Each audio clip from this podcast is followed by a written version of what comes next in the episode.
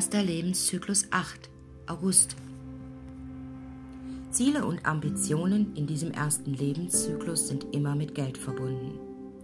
Die Familie arbeitet viel, da Geld sehr wichtig ist. Das Geld spielt immer eine wichtige Rolle innerhalb dieser Familie, entweder positiv wie negativ. Entweder ist viel da oder überhaupt nichts. Im Fall von Reichtum sollte man lernen, dass es noch andere, wichtigere Dinge gibt als Geld. Es geht darum, Himmel und Erde zu verbinden. Bei Problemen mit Geld rührt es daher, dass man sich nicht zum Ausdruck bringt. Man versucht Abkürzungen zu nehmen, die dann zu Problemen führen. Ein Beispiel. Plötzliche Armut innerhalb der Familie oder bei einem selbst zwingt einen, anders zurechtzukommen.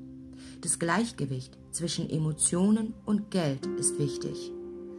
Leistung zählt in dieser Familie und dabei sollte man auf sich selber hören, da die eigenen Bedürfnisse häufig untergraben werden.